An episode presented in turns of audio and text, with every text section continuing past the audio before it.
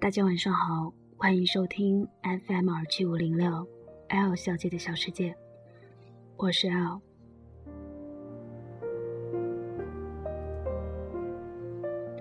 今天节目一开始，L 想要问大家一个问题，我现在觉得很困惑。如果你的一个关系非常好的男性朋友、男闺蜜，他忽然和你表白了。你应该怎么回答呢？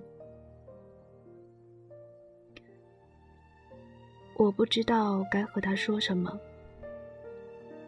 L 一向都是一个有什么说什么的人，可是这一刻，我忽然觉得，说了也是错，不说也是错。我很害怕自己一开口，就无法再维系下去这段关系。我虽然很明确的告诉他。不可能，但是我觉得我应该再说一点什么，可是却说不出口。不知道大家能不能给我什么好的意见呢？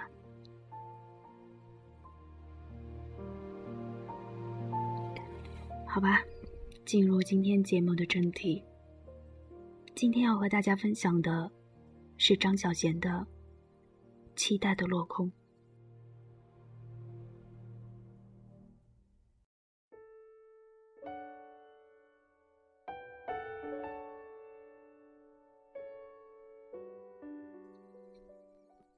每段爱情都会出现期待的落空，有时候那些期待不过很微小。比如那天晚上，你很想见他，他却没法来；又比如，你期望他会给你一点安慰，他偏偏没有反应。那些期待微小的，有如生活中的琐事。你在最想听到他声音时，听不到。你在最想跟他说话时，他没时间细听；你想跟他温存的时候，他看不出来；你只想跟他拥抱时，他又以为你想要温存；你想得到他的赞美时，他疏忽了；你想得到他的支持时，他以为你已经够坚强。既然是生活琐事。我们早就习惯了期待落空，因为有时候那些期待并没有落空。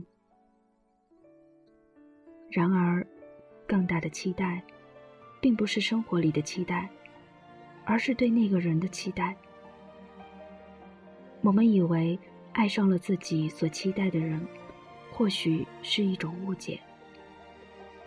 你以为他是那样，他也努力。成为你期待的那个人，可是，他真的是那个人吗？我们都会奋力成为对方心中的那个人。如果他认为他爱的是个聪明的女人，我会尽量使自己聪明；如果他认为他爱的是个善良的女人，我会尽量善良；如果他认为他爱的是个独立的女人，我会尽量独立。当他以为他爱的是个被宠坏了的野蛮女人，我也会努力成为那样的人。假使那个男人爱你够深，他同样会努力成为你期待的人。比如说，像你所以为的那么爱你，像你所期望的那么伟大。直到一天。我们发现对方的要求已经越来越高，已经分不清现实与期待。我们只好黯然承认，我没法成为你期待的那个人。